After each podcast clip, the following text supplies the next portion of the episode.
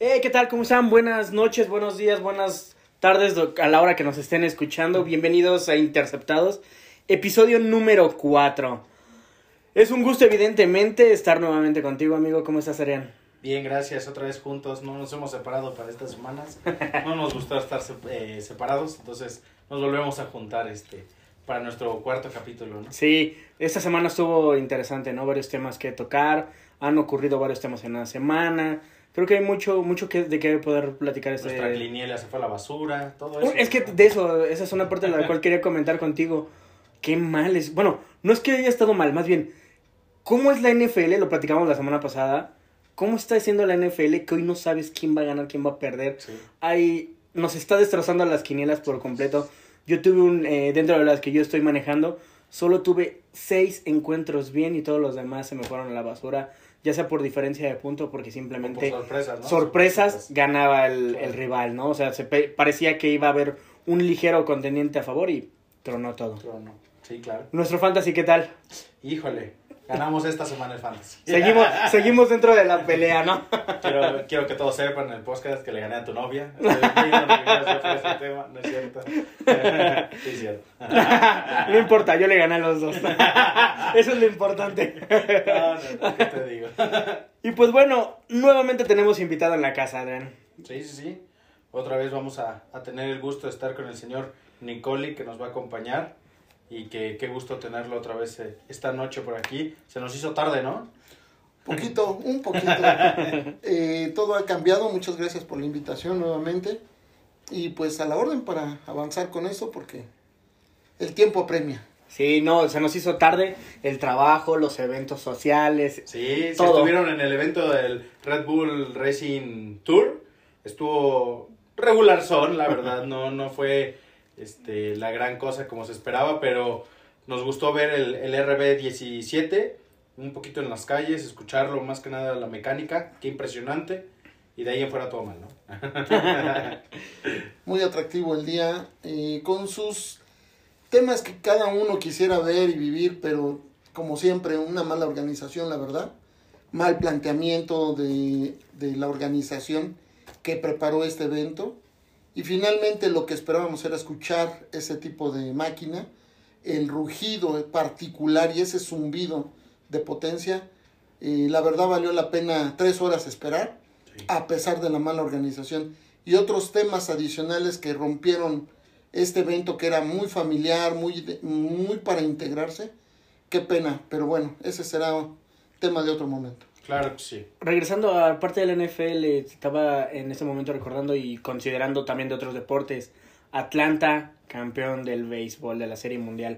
Increíble, la verdad es que yo iba con Houston, yo, Casi yo sí creía... perder apuestas. la verdad es que yo veía a Houston bastante bien y al final Atlanta supo trabajar la Serie Mundial sí. y la llevó, no al máximo, pero la hizo, la hizo difícil y al final hizo todo lo que tenía que hacer para ganar por paliza esa última serie. Sí, no soy gran conocedor de, la, de las ligas mayores, pero escuché por ahí que fue por paliza la, la victoria sí. de los Bravos y pues que nada más un dato ahí curioso, ¿no? De que la última vez que los Bravos ganaron... Hace 26 años, por cierto. Hace 26 años, los vaqueros llegaron a un supertazón y lo ganaron. Y eso, eso nos pone muy feliz en la casa. Eso nos pone muy feliz. Porque también este año que ganó Milwaukee en la NBA. Así es. La última vez que ganó Milwaukee, los vaqueros ganaron. Eso son buenos ya, augurios. Ya son buenas cosas, son buenas son cosas. augurios. Y déjenme comentarles algo que acabo de leer. Este juego en particular, el casco de vaqueros, va a portar una franja roja en el casco. Desde 1976 no se lleva. Esto fue en honor al salute, a los, eh, a los soldados que defienden Estados Unidos. Es eh, una manera de reconocimiento va a haber gente que ha participado en estos eventos como un honor, pero todavía más ponerle una estrellita más. Durante el tiempo que Vaqueros utilizó esta franja, ganó 13 de sus juegos y esto lo colocó al Super Bowl. Entonces, uno más. Uno, uno más, no, no, no. Hasta, hasta la, la, piel se me pone chinita, ¿no? Sí. De que dices, super, claro, claro que sí. Y después también a hablar, eh, ya comenzando un poco y metiéndonos a los temas de la NFL. ¿Qué tal esos vaqueros de Dallas que sin Dak Prescott aprendieron a ganar? Algo que el año pasado se nos complicaba y que todo el mundo teníamos miedo, porque el año pasado lo vivimos, que cuando no estuvo Dak, Dallas desapareció por completo. Y esta vez se vio la mano de los entrenadores, las tomas de decisiones, el estilo de juego. O sea, realmente bien llevado por los vaqueros de Dallas. Están sorprendiéndome estos vaqueros de Dallas este año. La defensiva. La defensiva creo que es la unidad que debemos de tomar en cuenta. Sí es cierto que se rompió la racha de intercepciones de Trevon Dix, pero la defensiva supo aguantarle perfectamente a Kirk Cousins, a Dalvin Cook, a Adam Thielman, a Justin Jefferson, que los lograron detener completamente. Y la verdad es que se esperaba, ¿no? Que la defensiva diera este salto de calidad donde pudiera soportar el equipo, porque ofensivamente, claro, te falta Prescott. Y cuando te falta Prescott a la ofensiva el año pasado, te faltó casi eh, tres cuartos de la ofensiva sin, sin, Prescott, ¿no?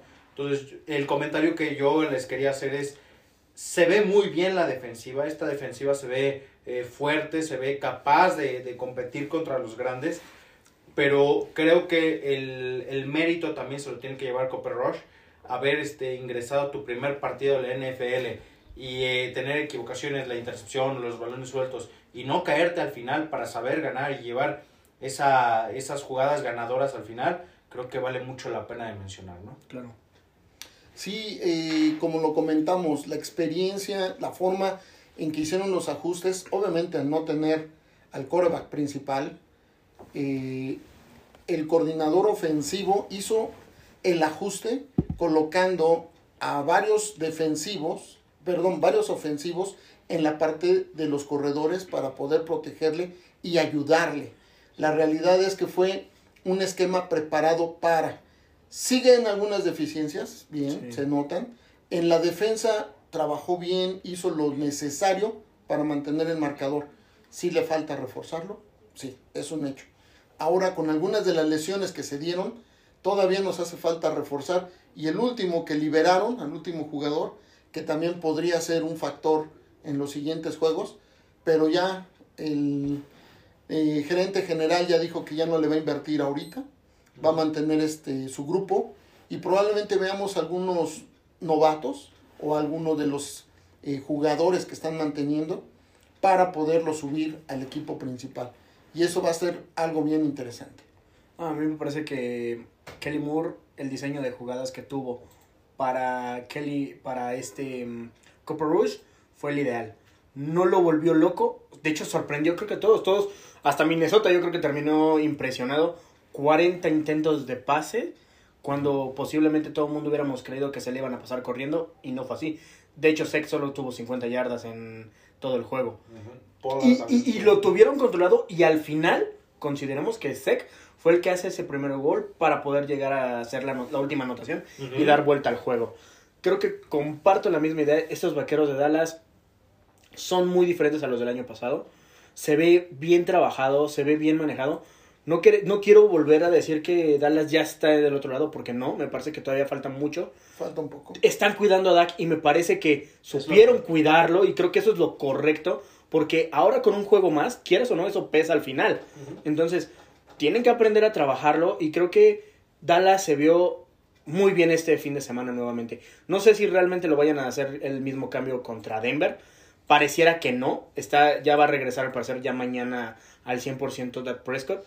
Y si fuese así, creo que podrían trabajarlo igual, llevarlo en un ritmo.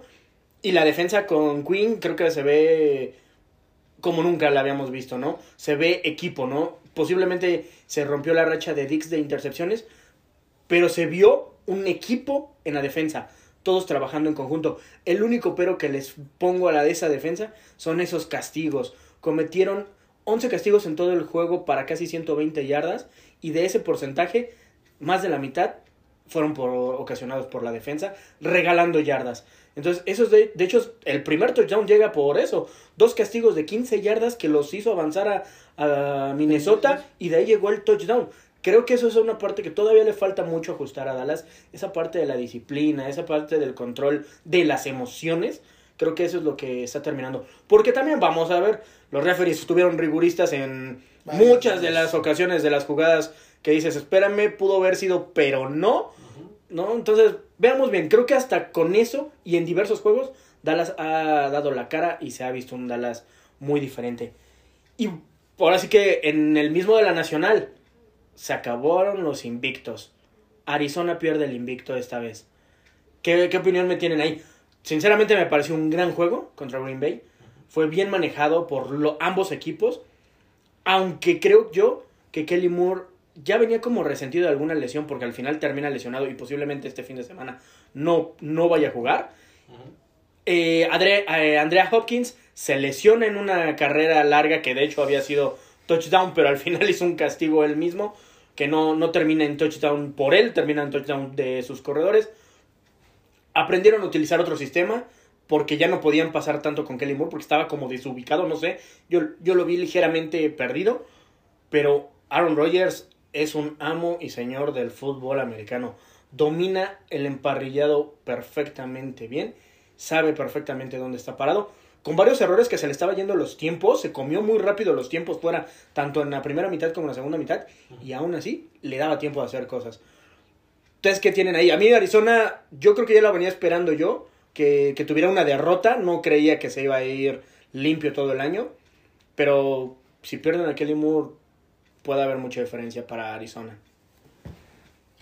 Pues no lo sé, mira, fíjate que yo Arizona lo veo en, en un poquito de, black, de, de porque la unidad que estaba sacando adelante Arizona era la defensiva. JJ Watt está fuera ya con la cirugía que le- que le- que a la que se va a someter. Sí, JJ cierto. Watt está fuera y eso pega mucho a la, a, a la defensiva, ¿no? Eh, yo vi a un Kyler Murray perdido en el, en el partido. Las, eh, las intercepciones que tiró fueron errores completamente suyos. Sí, alguna en la última, el receptor este que no estaba viendo, Green, no, no que no sabía ni siquiera dónde estaba parado el receptor. sí. Creo que sí es algo a tomar en cuenta, pero creo que también le hacía falta un golpe de, de realidad a Arizona para que vieras que no estás jugando o que no habían estado jugando contra equipos tan contendientes y un equipo tan duro como es Green Bay. Green Bay al principio del año todos pensamos que se iba a caer por el tema de Aaron Rodgers, donde ya no quería jugar en Green Bay, ya quería que lo cambiaran, no estaba entrenando, etcétera, etcétera. El primer partido fue un fiasco, Nuevo Orleans le metió casi blanqueada. Y después de esto fueron trabajando. Y premio para los empacadores y un reconocimiento especial. Porque no tener a tus tres receptores titulares y sacar un juego tan difícil como es el de Arizona, que era el último invicto, creo que sí es de reconocérselo a Green Bay. Incluido que jugaron en Arizona. Y que, que jugaron allá en el casa. desierto. Entonces, sí creo que es bien importante que Green Bay sea reconocido como uno de los favoritos de la, de la nacional hasta ahorita. Tampa Bay se está cayendo un poco, pero lo que es Green Bay, y a mi parecer creo que el enviado 2 tendría que ser Dallas, eh, creo que sí ahí vamos a estar en la definición de la nacional. Sí. Sí, eh, yo estoy muy de acuerdo con lo que comentas, Adrián, en el aspecto de, de dos equipos que vienen de una racha diferente. Y como ha sucedido en todos los, eh, todas las organizaciones, cuando un equipo trae una racha que luce, que han tenido un control, que pueden tener un, un nivel mayor que sus oponentes y te enfrentas a la realidad, como siempre se ha manejado, el juego termina hasta el último segundo, cuenta todo, cuenta eh, los caracteres de cada quien y creo que eso fue parte incluso de mi pronóstico de la semana pasada, que yo veía que la experiencia de Roger iba a ser el punto clave para todo este éxito. Además, como bien comentan, el exceso de confianza del coreback de la- del sistema defensivo que fue clave fundamental para que este juego fuera una diferencia. Sí, creo que, creo que eh, Arizona no creo que ya esté perdido. Simplemente fue un tope de realidad contra un equipo que sí contiende, contra un equipo que a pesar de que no estaba al 100%, jugó a su 100% como equipo y se llevó la victoria como fue Green Bay. Y dentro de esto quisiera tocar un, un tema. ¿Qué opinan ustedes de lo que pasa esta semana con Aaron Rodgers? Aaron Rodgers es de esos jugadores que no se vacunó y no quiere vacunarse y se va a perder el siguiente juego porque salió con eh, caso como positivo. Y hasta Ustedes- se podría perder dos, ¿no? y, y posiblemente se pueda perder. ¿Ustedes qué Y opinan de esto? Y multa. Y multa. ¿Qué, ¿Qué opinan de este tema de las vacunas, no vacunas, no jugar, sí jugar? ¿Qué, qué opinan de esto con los jugadores actualmente? Bueno, yo creo que actualmente todavía hay un poco de confusión en cuanto a la gente y la creencia de que existe o no existe. La realidad es que las vacunas siguen bajo prueba, pero en un ambiente en el cual todos tenemos una comunidad, es un riesgo potencial para ellos mismos como para el universo de jugadores. Porque a pesar de las vacunas sabemos que aquel que se vacunó también ha podido contagiarse. Lo que ha cambiado es el índice de mortandad, que pueden ser graves hacia la parte de morir. Sin embargo, es un punto muy difícil. y muchos jugadores, mucha sociedad, países y algunos lugares todavía siguen en la batalla de si es o no una enfermedad real. Lo que sí es real es que ya en varios países actualmente se está retomando, está detonando nuevamente problemas de contagio. Entonces, en el ambiente de ser o no ser vacunado, realmente sigue siendo un criterio personal, pero también tiene sus propias consecuencias. En un ambiente profesional donde tiene una convivencia alta y hay un grado enorme de personas conviviendo con ellos, realmente es parte de una responsabilidad social. Yo creo que las organizaciones están tratando de protegerse, proteger la inversión, porque el jugador costó y cuesta. Y pagar multas o estar fuera de un juego tan importante como son los que están llegando, que estamos empezando la semana 9. No tarda mucho esto en que detone dónde se van a colocar. Y sí puede ser un tema grave. Aquí viene una pregunta para ti, Adrián. ¿Tú qué opinas? ¿Qué tanto puede afectar a un equipo esto que se comenta? ¿Perder un jugador tan clave por no quererse vacunar? ¿Por no querer cumplir con su parte social, como se comenta? ¿Qué tanto puede afectar a un equipo que es contendiente o que puede ser contendiente a ¿Qué tanto puede afectar esto? ¿Tú, tú, tú qué, qué, tienes sobre esto? ¿Qué idea? Yo creo que, mira, el tema de las vacunas es un tema muy especial porque lo estamos viendo no solamente en la NFL, sino también en la NBA, en los distintos deportes que hay. Un equipo contendiente como lo es Green Bay, claro que le va a impactar. Le entregas las llaves de, del reino a Jordan Love, que va a ser el sustituto a, a futuro que tenía ese plan este el gerente general de Green Bay.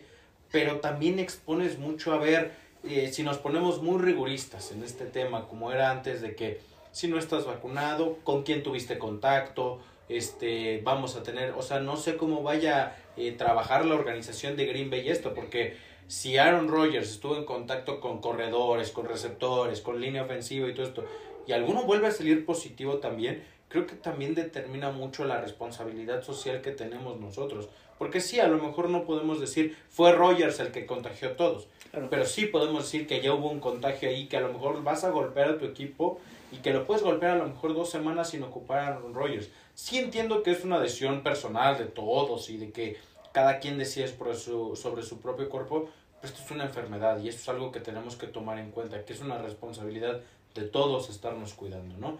Yo creo que eh, va a ser bien especial ver cómo se desarrollan estos equipos con con estos jugadores que no se quieren vacunar, porque también es, e, e, es, bien importante, ¿no? A lo mejor si es, si es un, un backup y no se quiere eh, pues este, aplicar la, la vacuna, pues no te pesa tanto como un titular, ¿no? Entonces, un titular siempre te va a pesar mucho y el comentario también va de que si Green Bay pierde contra Kansas City, no queremos decir que Kansas City otra vez está en la pelea, ¿eh? O sea, le estás quitando una de las piezas fundamentales por las que saca juegos Green Bay. Yo quiero ver qué plan tiene Green Bay, a ver si con su backup sabe jugar como se el ejemplo de los vaqueros, ¿no? Que supo jugar con su backup, pero vamos a ver qué plan tiene Green Bay, porque sí va a estar muy golpeado y a lo mejor eso también a la larga de esta temporada puede dañar tus aspiraciones de playoffs. Sí, por supuesto.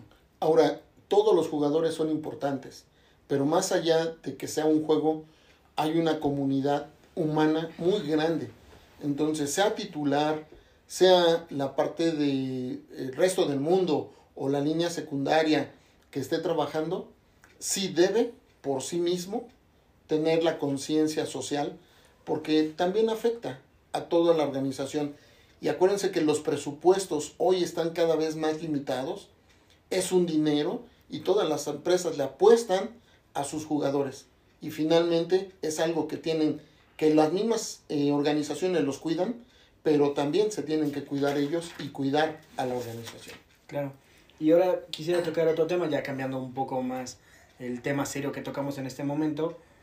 ¿Cuál fue su partido más sorprendente la, eh, esta semana 8 que pasó? Para mí en especial, la victoria de Jets sobre Cincinnati. Qué gran victoria de Jets sobre Cincinnati. Detuvo a Cincinnati técnicamente todo el cuarto.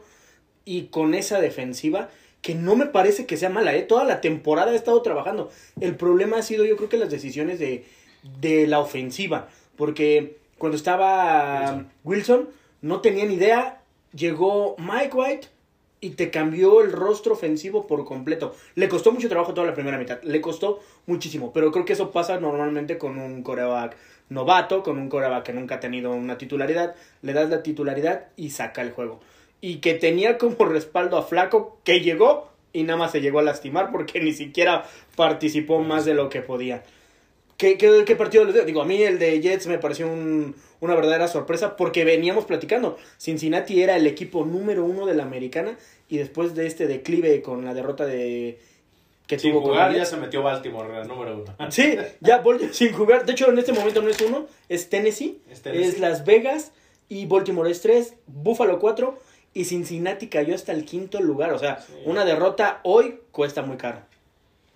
Yo eh, también vi ese juego bastante atractivo, bastante diferente a lo que esperábamos, como ha sido toda la temporada.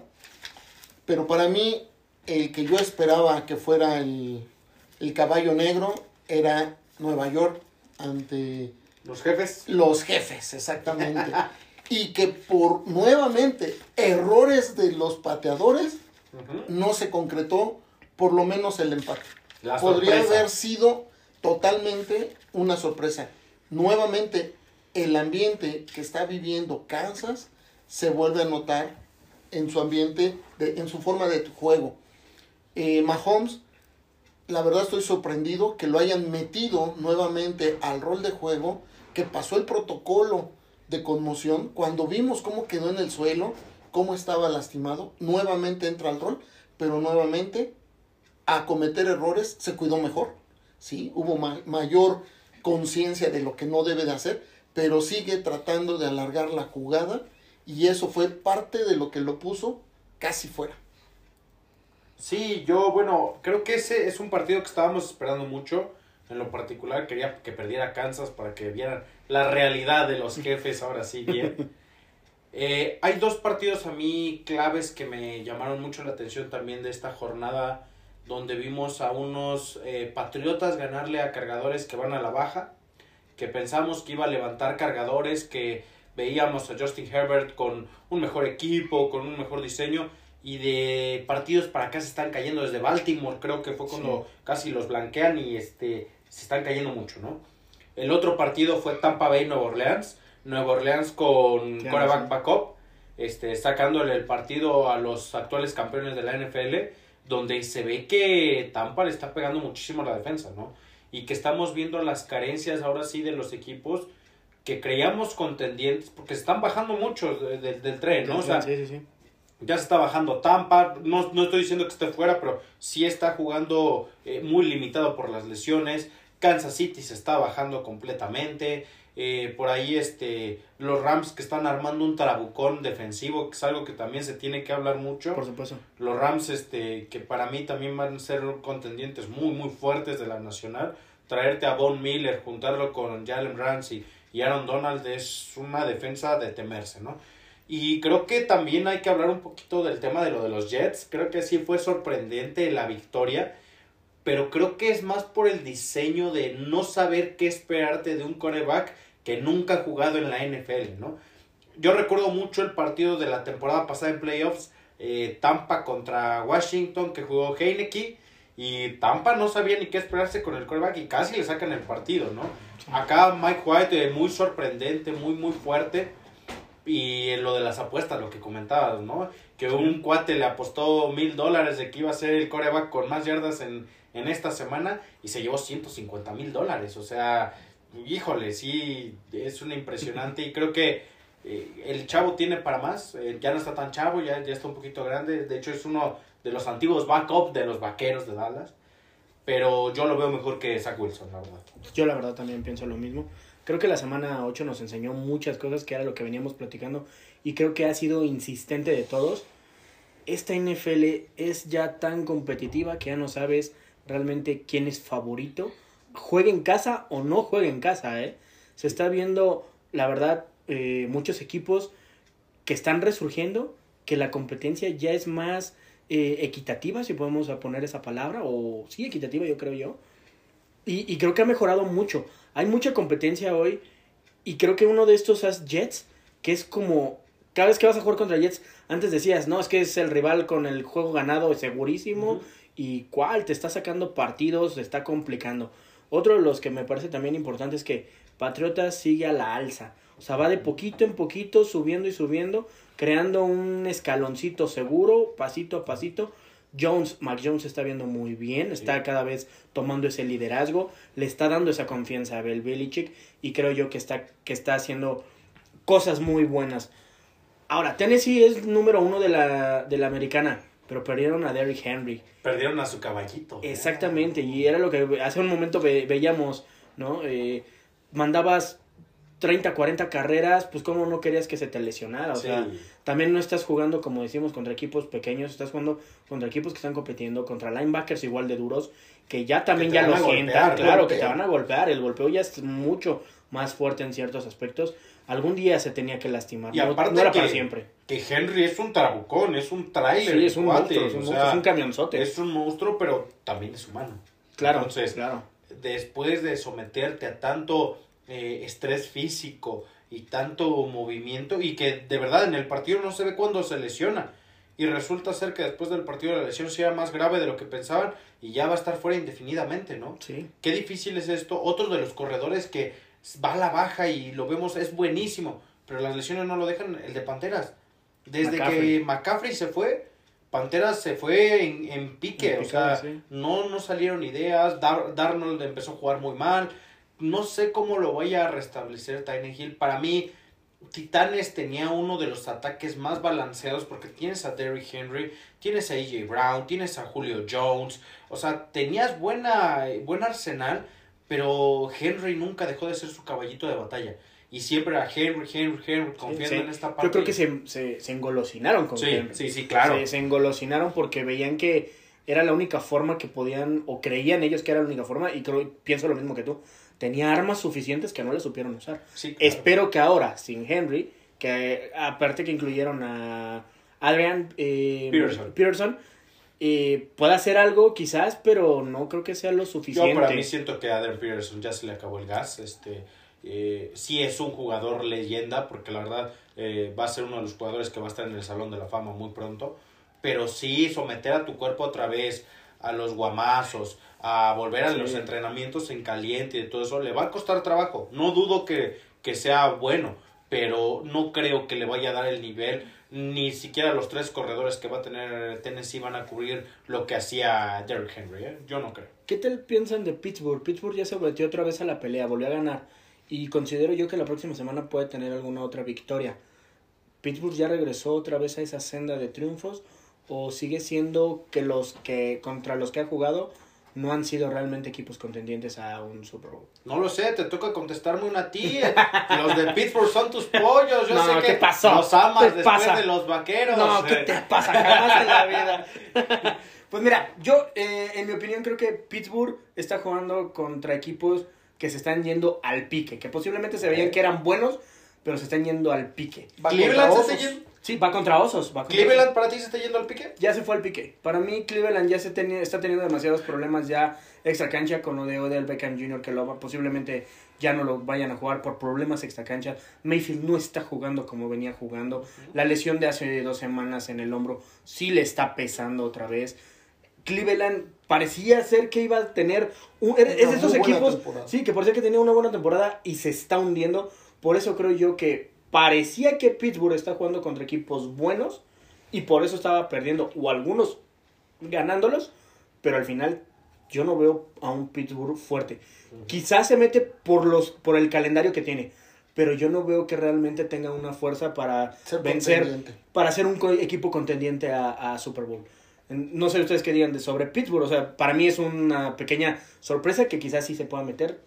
Porque no es que el, su calendario se vuelva muy complicado al final. La próxima semana le toca a Osos. Yo también creo que Pittsburgh va a ganar. Yo siento que los van a sorprender. ¿eh? Sí, sí, sí, posiblemente.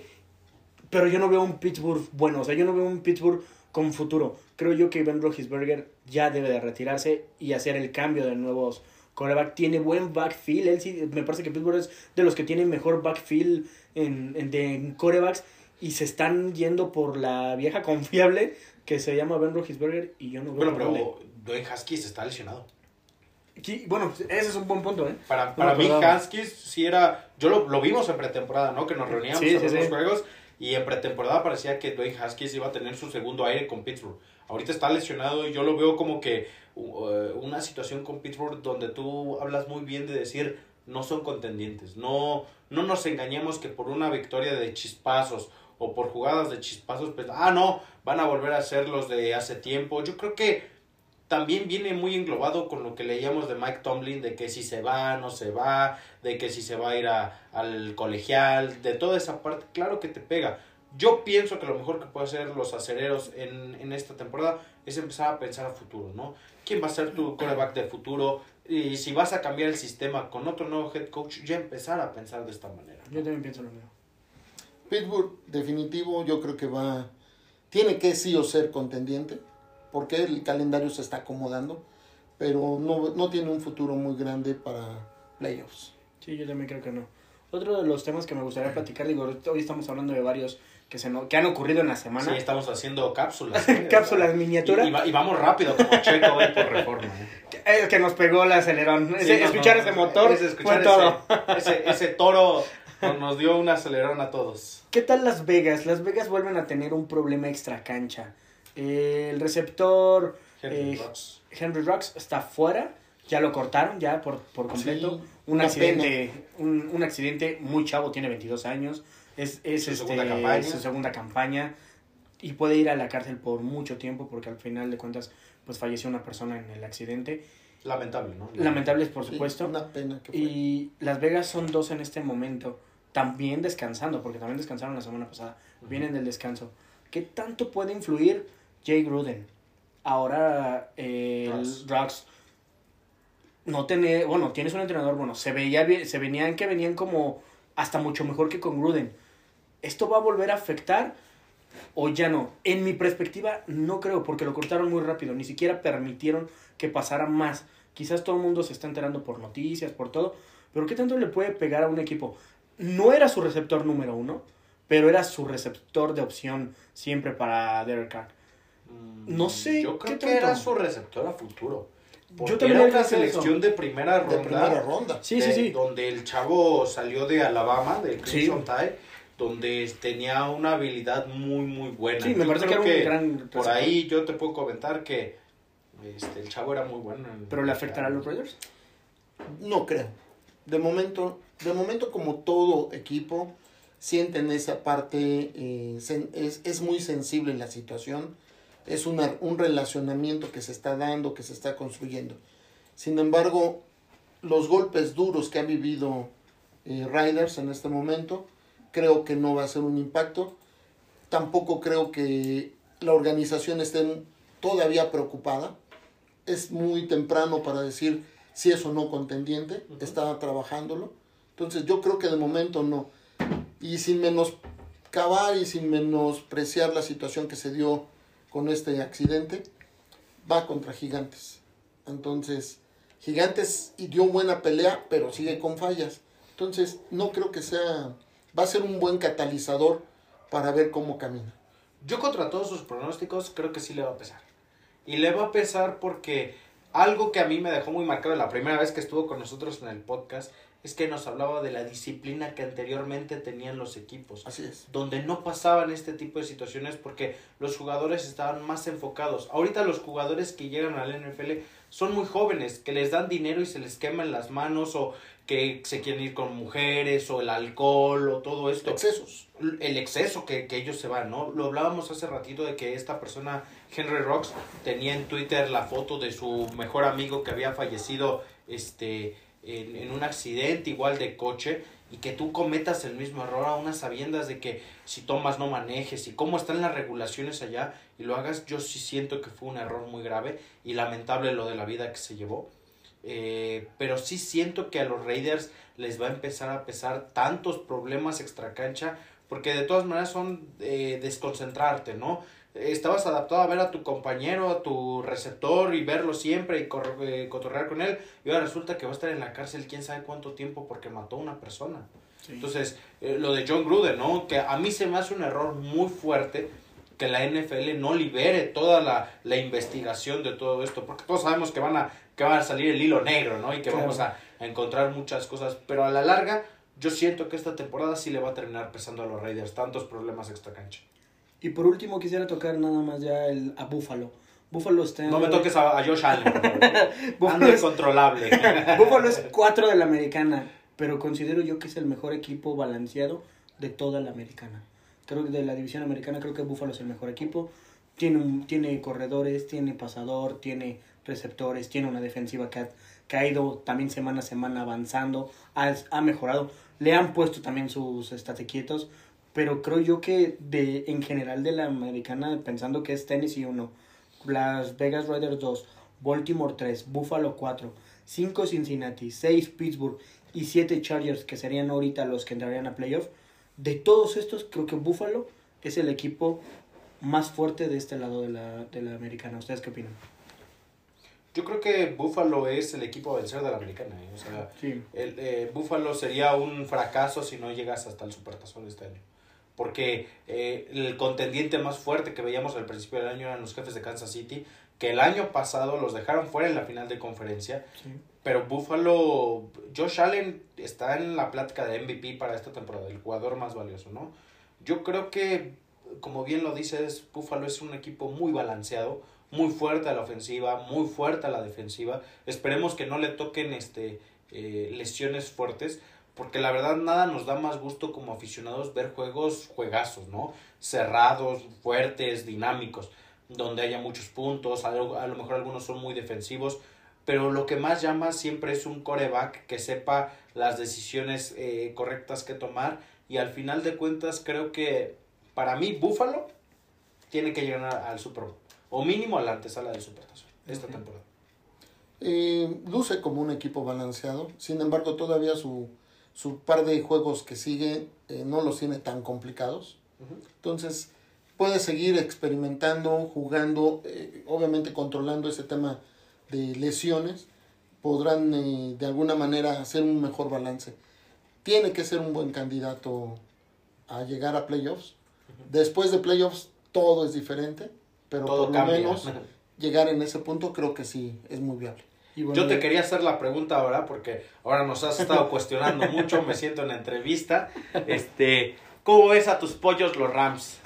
Porque no te has bajado del barco de Cooper Híjole, es que Matthew Stafford lo tenían bien dominado en Leones. Yo, yo, yo lo dije eh, a principio de temporada, quizás porque no iniciamos eh, nuestros podcasts antes, pero yo dije desde un principio, que Stafford. Me estuviste molestando toda una semana, iba, ¿eh? Iba a ser. Que Matthew Stafford era el mesías de, los Rams. Iba a ser quien llevara a los Rams a esa antesala. Yo había visto que Garrett Goff no tenía por dónde y se ha comprobado en Detroit. Y ahora Stafford está haciendo lo que tenía que haber hecho desde hace mucho tiempo en un equipo que fuera contendiente. Tiene las armas, tiene los receptores, tiene los corners, tiene, digo, tiene los alas cerradas, tiene eh, corredores. A Cooper Cup, A Cooper Cup tiene a, al receptor número uno que está en mi fantasy, por eso se encela. a Cooper Cup que está, que está teniendo una temporadón de locos. Está, sí es el mejor receptor de la liga hasta el momento. Y vamos, lo comentamos al principio ahorita. Esa adquisición de Von Miller acaba de completar a la defensiva que Pero no sientes que. O sea, a mí estos Rams no me gustan. Y te voy a decir por qué han hipotecado tanto su futuro que no oh, tienen selecciones de, draft. O sea, y van a, van, a van a sopesar casi tres años de draft con dos o tres selecciones nada más. Y yo siento que eso les va a pesar a la larga. Para mí, Matthew Stafford es malísimo. Para mí. Cálmate, sí. yo sé que son tus pollos, pero para mí son malos. Para mí, Matthew Stafford, desde que yo lo veía en Leones, sí tiene, no, no te digo que es un, este, un Daniel Jones o tal vez un Gino Smith o algo así, ¿no? Pero para mí Matthew Stafford no era el indicado y hipotecaste tu futuro muy fuerte. O sea, eh, yo veía los memes de, de, de los Rams, ¿no? Este, les ofrecían una de primera y ellos, no, dos, tómalo, déjalo. O sea, Sí. hipotecaron su futuro gacho. Gran- eh, de- dentro de los temas que ocurrieron ahorita con los em, con, con el tema del draft del próximo año, técnicamente perdieron seis selecciones del próximo año. O sea, técnicamente vendiste todo tu futuro del próximo año. Dos Pero- años, por lo menos. Sí, por lo menos dos, Dos años. Sí, años. sí, sí. Pero, ¿y qué pasa si estos Rams llegan al Super Bowl? ¿O no son contendientes al Super Bowl? Para mí, hoy es el equipo más fuerte de la, nacional. Déjame comentar. Está ahorita eh, Green Bay como uno, pero puede perder la próxima semana por no jugar eh, Aaron Rodgers. Arizona es número dos y puede perder porque Kelly Moore también puede perder ese partido y va contra San Francisco que le costó mucho trabajo el primer partido. Y si no juega también por la lesión. Esa, por eso voy. Los Rams, que es el único equipo que al momento está completo en cierto modo.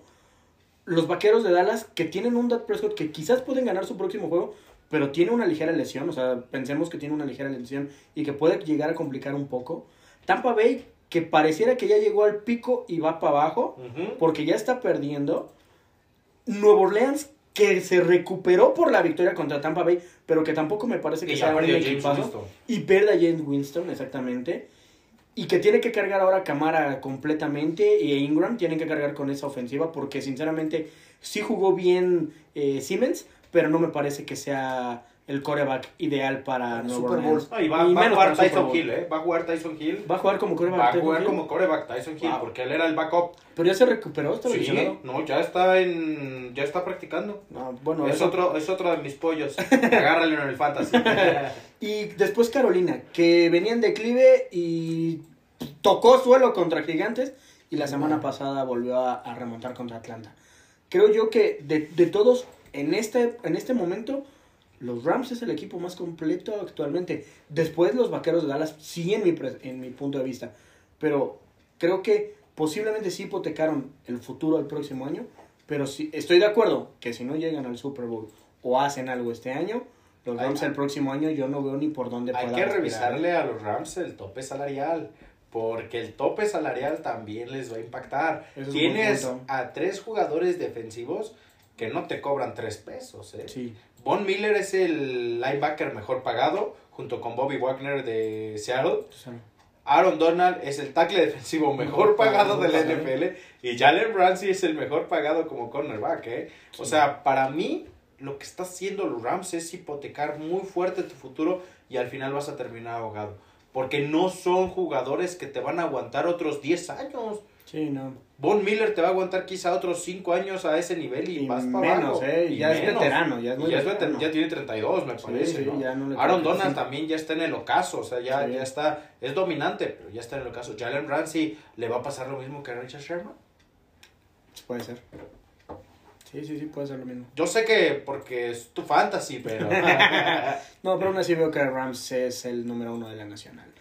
yo, yo sí tengo una, una pregunta para, para nuestro invitado, que luego también nos, ha compartido tantas experiencias.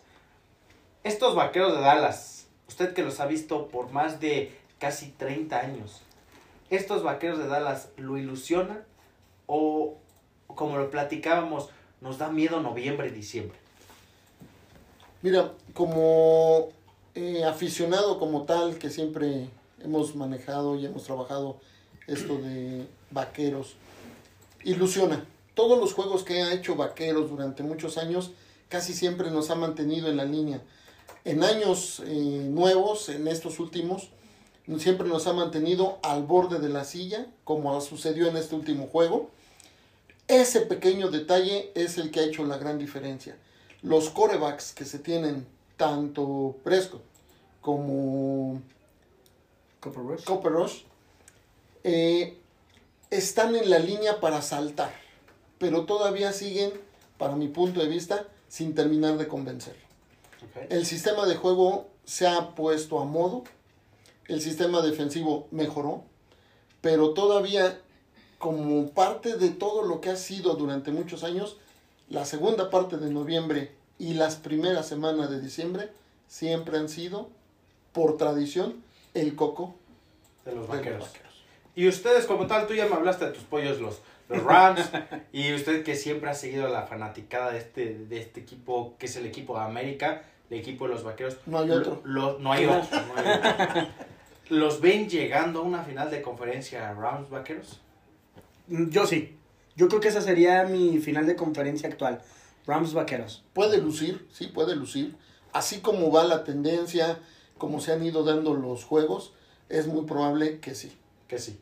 Sí, también estoy como que en ese. Creo que, creo que aquí es lo, lo importante saber quién es realmente, más bien el acomodo de los speed, ¿no? Porque ahora con las nuevas eh, reglas o los nuevos ajustes a playoff, te lo puedes encontrar en las divisionales y no necesariamente en la final de conferencia. Va a depender mucho de si cómo son quede uno y dos, final. la única, la única forma sería de que se encuentren en la final de conferencia, ¿no? Y puede ocurrir. Y puede ocurrir. A mí me da mucho miedo Dallas Green Bay.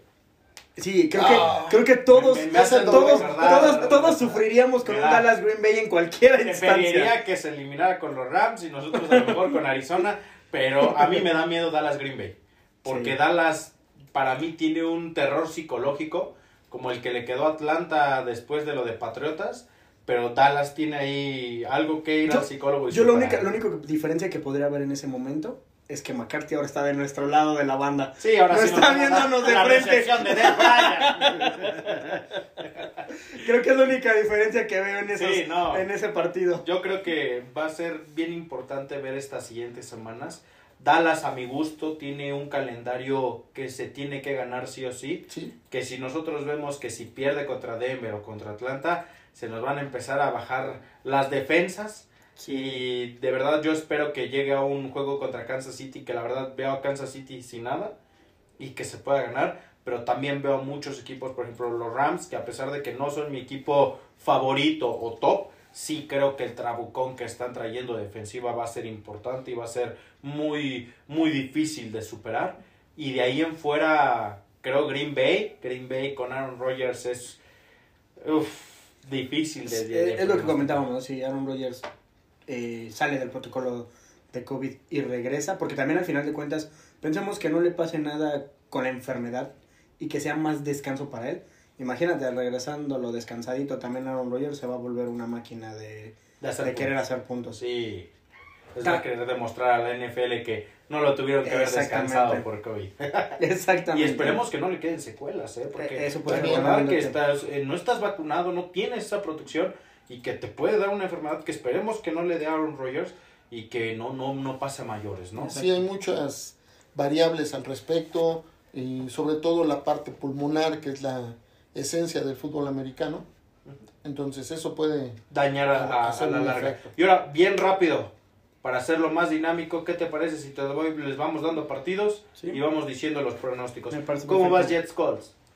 Eh, voy con Indianapolis, voy por una diferencia de 6 puntos. Con Eh, el gran Mike White. Con Mike White. Y, y lo va a perder. Va, va a perder. No creo que repitan la dosis. Ya, ya supieron por dónde también va Mike White. Creo que Indianapolis tampoco es que sea un equipo de lujo o un gran equipazo, pero responde. Ha, ha- ha estado en todo, todos sus partidos, los ha estado peleando al final. No se ha quedado abajo. ¿Por cuánto? 26-20, 6 puntos de diferencia Indianapolis. Usted, señor. Wow. A ver, da tu pronóstico. tú. Voy primero. Van a ganar los Jets. Ganan los Jets de 21 a 17. Pues los Jets vienen, vienen de una alegría. Entonces, yo creo que eso también es un, un buen, eh, es gasolina. Entonces, yo, yo voy por una diferencia de 7 puntos, realmente pequeña, no creo que sea tanto, porque así han estado los marcadores, ya no han sido tan abultados, salvo los que ya conocemos que son de aplastar. No, no, no me hablen de Detroit, por favor. Pero este, por una diferencia de 7 a favor Jets. A favor Jets también. Bueno. El café es contra Bengalíes. Cincinnati y Cleveland. Juegan en Cleveland, ¿cierto? Si no mal veo. Sí, bajan a Cle- No, va- No. juegan en, en Cincinnati. Juegan en Cincinnati, ok. Bueno, entonces creo que va a ser un juego cerrado por lo que he visto. Ah, no, no creo que Cleveland se lo va a llevar, se lo va a llevar Cincinnati. Eh, yo puse por diferencia de dos puntos, 28-26 Cincinnati. Porque creo que Cleveland va a responder, o sea, no se va a quedar eh, quieto. A pesar de que Cincinnati ya tuvo una victoria sobre Cleveland. Para mí igual voy Cincinnati. Diferencia, 27-20 diferencia de 7. de 7. Sí, yo creo lo mismo, porque no... eh, los dos juegos pasados demuestran que va a estar un poquito cerrado. Muy bien. El juego de juegos de nuestra, nuestra jornada dominical. Broncos contra Vaqueros. Yo voy completamente con los vaqueros de Dallas. Yo creo que si Dak Prescott juega ese partido, el partido queda 27-10 y no creo que haga más Denver porque yo no he visto Ventaja de 17. 27 de ventaja de 17 y si no juega Dak Prescott y juega nuevamente Cooper Rush. Cooper Rush, pongo una diferencia solamente de 10, pero ni siquiera porque Dallas no tenga, sino va a quedar 27-17. Le doy los 7 puntos a Denver porque va no es que te- eh, Cooper Rush sepa llevar una ofensiva tan fuerte. Creo que va a ser los mismos puntos, esté uno o esté el otro, pero la defensa ahí va a costar un poco más de trabajo por el tiempo de, de campo. Hablando de los Vaqueros, ya viste que me preocupa CD Lamb. ¿eh? Está, está en Está questionable, en- ¿sí lo vi? Sí. Sí Me preocupa eso porque sí regresa Michael Gallup, ya regresa completamente. No lo quisieron arriesgar como con Dak Prescott esta semana. Ujú. Pero aún así yo creo que Dallas tiene que pasarle por encima a Denver. Denver sin Von Miller a la defensiva creo que Ese es un punto. va a cambiar muchísimo. Entonces sí le doy una ventaja casi de 30-10 por 20. Wow. Sí está fuerte. ¿Juegue o no juegue Dak Prescott? Juega o no juega Dak Prescott. Ok. Bueno, ahora Rush tuvo la oportunidad de medirse Y de saborear esas una- mieles, ¿no? y, y estar en una de, una, un sistema defensivo con una línea defensi- ofensiva de primera. O sea, no, no es la misma que fue en pretemporada. Eso entonces le ayuda mucho. La confianza de familia, porque vimos la cara del padre. Sí, esa el historia, padre, estábamos sufriendo esa parte. Entonces, yo creo que sí, cualquiera de los dos corebacks que esté puede hacerla a favor de Vaqueros y por dos anotaciones. Por dos anotaciones, por 14 14. puntos. Muy bien. Ahora el, el juegazo en Miami. Tejanos contra, contra Delfines. So- sonará que no sea un juegazo, ¿eh? De, pues, Yo lo estoy diciendo es- como juegazo. Es, duelo, es de muertos, me queda muy claro, pero me parece que va a ser un juegazo. Sí. Porque los dos vienen tan mal, pero Hay que demostrar Hay- que, hay de no- todo. que yo no soy el peor que tú. Exacto. Pero Delfines jugó esta última a querer ganar, no sabe sí, ganar. con corazón, ¿eh? Jugó Sí. con... Se murió en el último contra Bills de Buffalo. Así es. Pero para mí se lo lleva a Miami. Yo, Yo también, también. yo también voy con Miami 24-18, diferencia de 6. Una anotación de diferencia. Diferencia de tres para mí. Más cerrado el juego. Sí, más cerrado el juego. Sí, va a estar cerrado. Yo creo que Miami se la va a pasar lanzando y es por lo que creo que va a ser diferencia de un touchdown. Ok, muy bien. El Atlanta contra Nueva Orleans. ¿Qué coreback vamos a ver con Nueva Orleans? Yo, para mí, va a ser Tyson Hill. Si no, va a estar Trevor Simeon. Pero aún así, yo creo que Atlanta tiene que sacar el partido. Para mí, Atlanta tiene que sacar el partido porque Camara no puede cargar todo lo que es la ofensiva de, de Santos. Para mí, va a ganar Atlanta con una diferencia de 7 puntos, con una anotación de Kyle Pitts para, para, Para tu para mi fantasy. Yo no, yo creo que va a llevársela a Santos. Santos, ¿por cuánto? Híjole, yo creo que por una diferencia, un gol de campo. Tres. Porque no, ambos han estado trabajando, los dos vienen de una lucha interna fuerte, los dos tienen que demostrar. Obviamente uno traía una racha y cayó y el otro está tratando de revivir. Camara a lo mejor no es el único jugador, pero sí trae el equipo en los hombros. Sí. Sí, sí, sí. sí. Pero ¿por cuánto lo va a poder cargar? Por ahorita, vayamos un juego, el ejemplo. vayamos un juego a la vez, vayamos un juego a la vez. Este juego, sí incluimos que ahora ya no lo va a cargar solo. Lo Está Ingram, ya regresa Ingram. Exactamente. Pero yo no veo... Para mí la posición clave ahí en Nueva Orleans tiene que ser el coreback. Porque si tú no le das bien el balón al, al corredor o no pasas bien el balón, no importa que tu corredor cargue. Siempre va a ser la importancia de tener un buen coreback. Y Tyson Hill corre más de lo que pasa. Sí.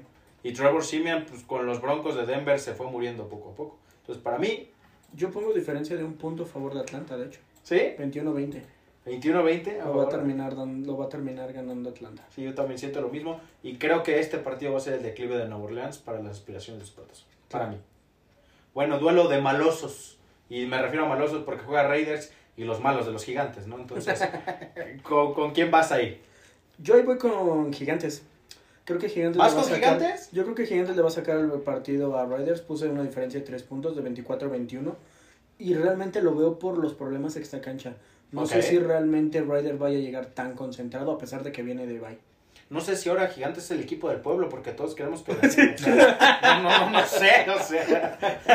Y, y lo, y lo cuestionable es, pudo haber empatado y llegar a algo más, pero nuevamente los Los pateadores. pateadores no dieron, no dieron para más. Vaqueros le pasó igual, ¿Sí? no, teniendo el juego para encaminarlo hacia ganar. No me recuerdes Mal. algo, por favor. Entonces, hijo, sí está, pero yo creo que Ryder se lo lleva por una anotación. Voy Riders igual por City. Ok. No veo a Gigantes ganando, la verdad. Otro que va a ser, yo siento que va a ser una barrida, va a ser Patriotas Panteras. Voy con Patriotas por más de 21 puntos, porque veo a Patriotas creciendo este, poco a poco y veo que a Carolina desde McCaffrey se le acabaron las ideas a la ofensiva. Darnold volvió a ser Darnold de Jets y es muy difícil saber cómo, cómo van a jugar. Y recordemos que Patriotas no es Atlanta. Entonces, por 21 puntos. Híjole, no, no soy muy fan de Patriotas, pero creo que sí va por un por dos anotaciones, se la va a llevar. Por dos. Yo veo un juego más cerrado, ¿eh? Yo veo un Patriotas eh, 21, Carolina 17, en diferencia de 4 puntos. Eso me dijiste de Leones y Águilas la semana pasada. Pero siento que va a estar igual de cerrado. Es que Carolina tampoco tiene una defensiva tan terrible y Mike Jones no es un equipo que aplaste. La apla- aplastó a Jets, me queda claro, pero no es un equipo que aplaste realmente. Y creo que la defensiva, ahí va a ser más juego de la defensiva de Patriotas que realmente la ofensiva de Patriotas. Pero Belichick Por eso. trae un buen esquema Sí. Que ha estado defendiendo y ha sacado los juegos Como los en el último sacar. pedacito como los tiene que sacar. Por eso digo que diferencia de 4, 21, 17. No, la que, el que se viene va a ser una paliza, ¿no? Para mí, Bills contra Jacksonville. Por supuesto. Ah, Bill se lo va a llevar sí. por 20 puntos. Yo, esperaba 30, que 10. Jacksonville la semana pasada diera un salto de calidad y dio un salto pero hacia Yo, abajo. O sea, yo, yo sinceramente es que yo no veo que su coach, se me olvidó su nombre, este, Urban Meyer. Urban Meyer, esté haciendo algo en ese equipo. ¿eh? Yo, Están, echando, están echando a perder a Trevor Lawrence y, y no, de verdad yo esperaba más porque pues era un coach que venía de colegial, que podía más o menos cobijar a los jugadores Pero ahí, y los tengo perdidos, ¿eh? ahí yo quiero decirte que a mí me va a gustar ver la próxima temporada a Trevor Lawrence y Travis Etienne, que es su eh, corredor que seleccionaron también, que viene igual de Clemson y que era su compañero, juntar a, un coreback con un corredor que ya conoces y diseñar una línea ofensiva completamente para tu coreback, vas a ser necesario. Lawrence ya vimos que tiene el brazo. O sea, Sí, Lawrence no, tiene no el brazo, dudo. tiene la fuerza, tiene la habilidad de correr. Yo creo que construyendo alrededor de él, posiblemente en un futuro Jacksonville sí pueda llegar a competir. Pero hoy por hoy, no. Como bien lo dices, para mí Bills de Buffalo le va a meter una arrastrada por treinta y tantos puntos. En diferencia, yo creo que unos 35 puntos. Porque Bills eh, lo he visto muy demoledor. ¿Pod- ¿Podría ser que Bills vuelva a dar otra blanqueada? Blanquea a Houston. Sí, yo digo que por anda ahí blanqueando a... No, no creo que tan a cero. Porque... Mete tres. mm, sí. ¿Sí? incluso, incluso podrían ser un par de gol de campos. Un ¿Por seis. qué? Sí, porque sí está haciendo su sistema de Jaguares, está funcionando. Poquito, pero ha sido más por la intención de que quiere ganar. Sí. Eh, también, como comenta Miguel, la parte del entrenador está, está dejando que el niño tome el criterio cuando todavía le falta madurez dentro del equipo. ¿Por cuánto ponemos a Bills? Híjole, yo creo que van a ser unas tres anotaciones, 21 puntos. 21 puntos. Yo puse 30-10, de hecho, 20 puntos. de 20 puntos de diferencia. No creo que lo quiera aplastar porque está en la racha de que tiene que empezar a cuidar a sus jugadores y este tipo de juegos son de muchas lesiones porque todo el mundo lleva mucha fuerza por querer ganar. Sí, claro. El, un duelo de morbo. Yo creo que este va a ser un buen duelo. Vikings contra Ravens, donde a Vikings la semana pasada lo veían como claro ganador contra los vaqueros sin, sin Dak Prescott. Y Baltimore que viene como eh, sí, como no, como eh, Lamar Jackson coreback, Lamar Jackson corredor. Eh, no, no sé cómo lo ves tú. Para mí se lo va a llevar Baltimore, pero se lo va a llevar por tres puntos. Yo también puse una diferencia de 4, de hecho 30-26. Aunque posiblemente Vikingos pueda perder por una diferencia más larga. Porque perdieron a su cazacabezas esta semana. Perdieron al, no sé si es linebacker o a la defensiva, que es su cazacabezas de, de Minnesota, que era el que les ayudaba mucho a defender la Ah, Daniel carrera. Hunter, ¿no? Daniel Hunter, sí. Eh, perdieron ahí y creo que eso puede ser de- puede desbalancear un poco la defensiva de Vikingos y Baltimore podría tener un juego tranquilo, no fácil, tranquilo y podría ser un 30-26, un 30-21. Por cuatro puntos. 4 a 6 puntos. De sí. cuatro a seis puntos. Entonces, señor. Vikingos, sí, yo creo que Se lo Vikingos- lleva Vikingos. Bueno, otra fallita técnica por ahí que se nos fue la mano, pero regresamos con el Vikingos Ravens. Yo pongo por encima Ravens, por lo mismo que pasó esta, esta semana, y lo pongo por encima de 7. ¿Cuánto lo pones tú? Yo pongo a Baltimore por 4 puntos, 30-26. Y era realmente mi. Lo que yo creo que va a hacer que Vikingos pierda es que perdieron a su cazacabezas y que no veo por dónde vayan a detener a Lamar Jackson. Creo que eh, Baltimore se lo va a llevar, pero sin problema alguno. Ok. No, yo creo que vikingos, como lo comentaba, vienen de una derrota muy dolorosa y que tienen que demostrar. Y obviamente la defensa es lo más importante, pero tiene que salir. Yo creo que va a ser eh, una diferencia de 10 puntos. A ver si no me aplastan a los vikingos. ¿eh? O sea, Eh, puede si no les dan una barrida. Eh, Chargers Águilas. Qué difícil partido porque vienes con dos equipos que no saben ganar, con dos equipos que eh, no se entienden. Ya muchas veces veo varias este, desconexiones por ahí. Pero aún así creo que los Chargers van a ganar por tres puntos. Va a estar muy cerrado y para mí gana Chargers. Yo se lo puse a Chargers 29-24, diferencia de 5 puntos. Y creo que se lo pongo así porque Chargers tiene mejor personal 1-1 que las Águilas. Y las Águilas no saben jugar y los puntos que va a meter van a ser en el último cuarto como lo han venido haciendo toda la temporada. No veo por dónde Filadelfia le pueda ganar a Chargers. Okay. Igual, Chargers, a favor Chargers, Chargers. una- por un 10 puntos también. Y obviamente el equipo de Águilas tiene que defenderse, tiene que hacer lo mejor, pero le va a faltar. Le va a Sí. faltar. Y yo no creo que Águilas haya aprendido absolutamente nada del juego contra Detroit. Sí, los aplastaron y todo, pero yo no creo que Águilas haya aprendido la lección. Solamente con ir a Detroit ganas. Es, es boleto gratis. Es boleto gratis. Eh, duelazo Packers contra jefes de Kansas City. Creo que ahí nos vamos a, a dar un encontronazo en los, en los pronósticos. Eh, yo, la verdad, volvemos este a, a la, a la tendencia. Guarda mi pronóstico. Va a ganar Packers por más de 10 puntos. ¿Crees que gane Packers en Claro Aaron que sí. Yo, yo la verdad es que se los voy a dar a Packers por tres puntos, pero porque yo no veo un Chief fuerte. Yo ya no creo Yo- en la mentira de Mahomes, ¿eh? Yo, ya- yo, yo creo que Mahomes es bueno, creo que más bien el equipo está perdido en el universo defensivamente porque recibe muchos puntos y ofensivamente, o sea, cuántos pases le están rebotando y terminan siendo eh, Interceptados. interceptados o fumble tras fumble tras fumble y no tiene corredores tampoco. Creo yo que Packers se lo lleva por tres puntos, aún así sin estar Aaron Rodgers, Aaron Rodgers, pero va a ser un juego cerradísimo como le pasó con Gigantes a Kansas. Yo creo que va a ser eh, Green Bay por dos anotaciones. Wow. Porque ¿Paliza? No, no paliza, pero va a ser una diferencia importante. Mahomes viene de un ambiente que quiere apresurar la jugada, quieren todos los jugadores hacer todo rápido y ese, ese momento del timing le está fallando. Está haciendo jugadas tocheras o cascarita para poder sacar el juego. Eso es lo que lo está complicando. El head coach ya no, ya no lo está controlando, ya no está cometiendo los mismos errores que por eso lo lesionaban, pero sigue extendiendo la jugada. Yo creo que a pesar de que no esté Roger, el equipo tiene la fortaleza para poder sacar ese, ese compromiso. E- Ese partido hay que verlo la próxima semana. ¿eh? Estamos dando diferencia de 3, 7 y 14 puntos. Y Sí. todo a favor de Green, Bay. Green Bay. A ver si no nos da la sorpresa Kansas City. Lo dudo, pero a ver si no nos da la sorpresa.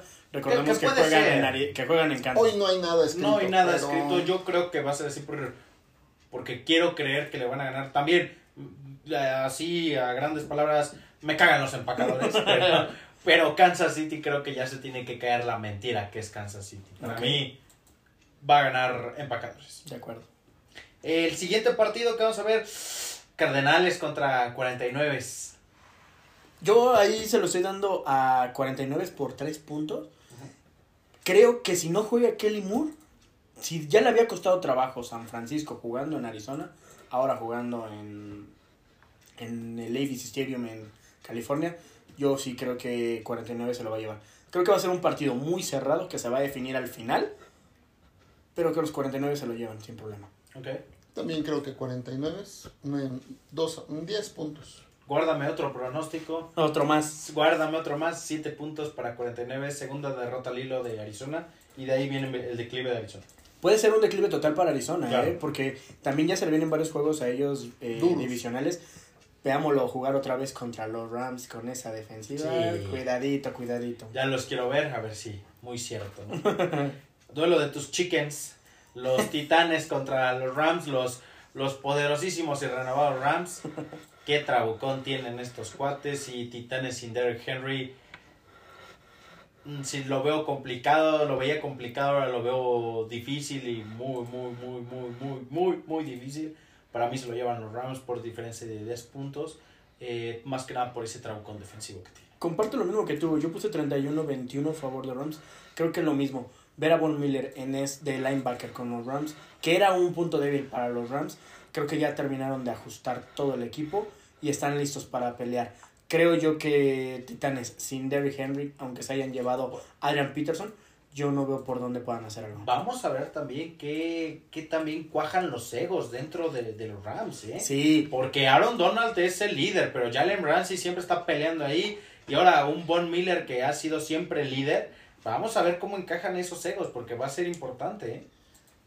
Sí, yo creo que Chargers se la lleva igual por 10. Los Rams, ¿no? Perdón, Rams. Los Rams por 10. est- juegan en el mismo estadio, pero son diferentes equipos. Bueno, es que a- a- acordémonos de que es el segundo equipo de Mickey, ¿no? O sea, se, se van al Supertazón los Rams y de Rams toda la vida, ¿no? Pero, pero déjame decirte, o sea, los Rams esta temporada me parece que son un gran equipo, pero mi segundo equipo, en teoría y realmente por uniforme, han sido los Seattle Seahawks. De, de antes, ¿nunca ha tenido otro segundo equipo antes de los vaqueros? Es una buena Sí. pregunta para nosotros, ¿no? O sea, Eh, de hecho, anteriormente lo manejaba, me gustaba el equipo de eh, Águilas, ajá. y me gustó el equipo de Pittsburgh, obviamente, por toda la tradición y todo, a pesar de que ha sido un eh, rival muy, muy fuerte para Vaqueros. Y al que siempre me gustó su estilo y su forma fue Carneros, Carneros. que en su momento era de Los Ángeles. De, de- no, de, De San Luis. de De San San- Luis. no, de San Luis. anteriormente Bueno, era- eran Los Ángeles, Los se fueron Ángeles, a San Luis y se fueron a y San después Luis. regresaron a Los Así Ángeles. cambiaron Así dos es. veces, Sí, ¿no? sí, sí. Y- No los quieren en Los Ángeles, pero se terminan regresando. Pues es el único que les da presupuesto. Los latinos sí pagan bien. como, como muchos ex, ¿no? ¿no? No te quieres ir de ahí. Es el, es el estado tóxico de los Rams. tóxico de los Rams. Para mí, igual, de chico me gustaba llevar la contraria, entonces las Águilas de Filadelfia, con Donovan McNabb. Ese zurdo era impresionante. Sí, o claro. sea, y el uniforme, era, el uniforme es muy bonito. Era muy bonito. De hecho, hay varios equipos que tienen uniformes muy padres. Creo que ahora el de los Rams, el azul eléctrico que tienen con el, El amarillo. tradicional. El, el tradicional, como me gusta con el nuevo diseño que le dieron innovador. Me parece que es hermoso ese, ese uniforme. Otro de los uniformes que me gusta mucho es el de Jets, que es este. que El sacaron- Color Rush, ¿no? El Color Rush. Ese Color Rush está muy bonito. Sí, yo creo que eh, en la NFL nos ha presentado no solamente los uniformes, los cascos, ¿no? Sí. Hay algunos cascos que han regresado de antaño y todo esto, pero a mí la verdad las águilas siempre me llamaron la atención de, Sí, sus- las alas, el diseño, el diseño. la estructura. Obviamente ya cambió, se modificó, pero, Pero sí, siempre ha siempre sido fue. Y el color verde sí, muy, muy, mu- muy con la mezcla en, en gris y, Y blanco. esmeraldita, sí, Exacto. Sí. muy, muy padre. Bueno, vámonos con el último juego para cerrar este podcast. Eh, Chicago contra eh, los acereros, sus poderosos acereros que, que nada más no. ¿Cómo vas con Chicago acereros? Eh, yo creo que se lo va a llevar Pittsburgh, siete, diferencia de 7 puntos, puse 21-14, porque ya no veo respuesta realmente ofensiva de Chicago. Okay. No creo que tampoco uh, Ben Roethlisberger haga algo, lo comentaba dentro del podcast hace unos minutos. Yo no veo que Ben Roethlisberger siga siendo el futuro, ni que ya tenga con qué, pero se le están poniendo los juegos a modo. Y creo que Chicago es un juego a modo. No es sencillo, porque también eh, no es fácil eh, Meterte, meterte a- al sol. Pero creo que van a jugar en. Sí, juegan en Pittsburgh. Juegan en- pues, ah, no. Con, con localidad, creo que con mayor razón se lo va a llevar Pittsburgh por 7. Por cierto, usted. Sí, eh, por 7 se la lleva. Guarda Pues mi tercer pronóstico. ¿Vas con Chicago? Vamos con Chicago por 7. Ah, cálmate con tu Josh Fields. Si será tu pollo, ya te estás bajando del barco. No, a mí me parece que, bueno, me parece que su entrenador es lo- muy malo. y pues bueno, técnicamente cerrando también el tema, comento cuáles son los bye. Descansa Washington, descansa Tampa Bay, descansa Detroit y desca- descansa Seahawks. Bueno, nada más un comentario. eh, yo al principio comenté que Vaqueros en esta ocasión está utilizando una franja roja adicional en su casco, como el Capitán América, por eh, los temas de el servicio militar que ofrece cada uno de sus miembros para cuidar el sistema americano. Yo les había comentado que eran 13 juegos los que había ganado en 1976 cuando usó el mismo sistema de esa franja. En este caso en particular es un solo juego, la va a utilizar en honor a la gente que ha dado ese servicio y por eso eh, hago la marca que en lugar de ser 13 son 11 juegos ganados, 3 perdidos, pero con eso fue suficiente para llegar al Super Bowl. Pues ojalá ocupen la franja, ¿no? Ya vimos Toda- los toda la augurios. temporada que se Toda siga. la temporada que se siga, ¿no? Ya vimos los augurios, Milwaukee ya ganó. Ya. Los, este, los Bravos ya Ya ganaron. ganaron.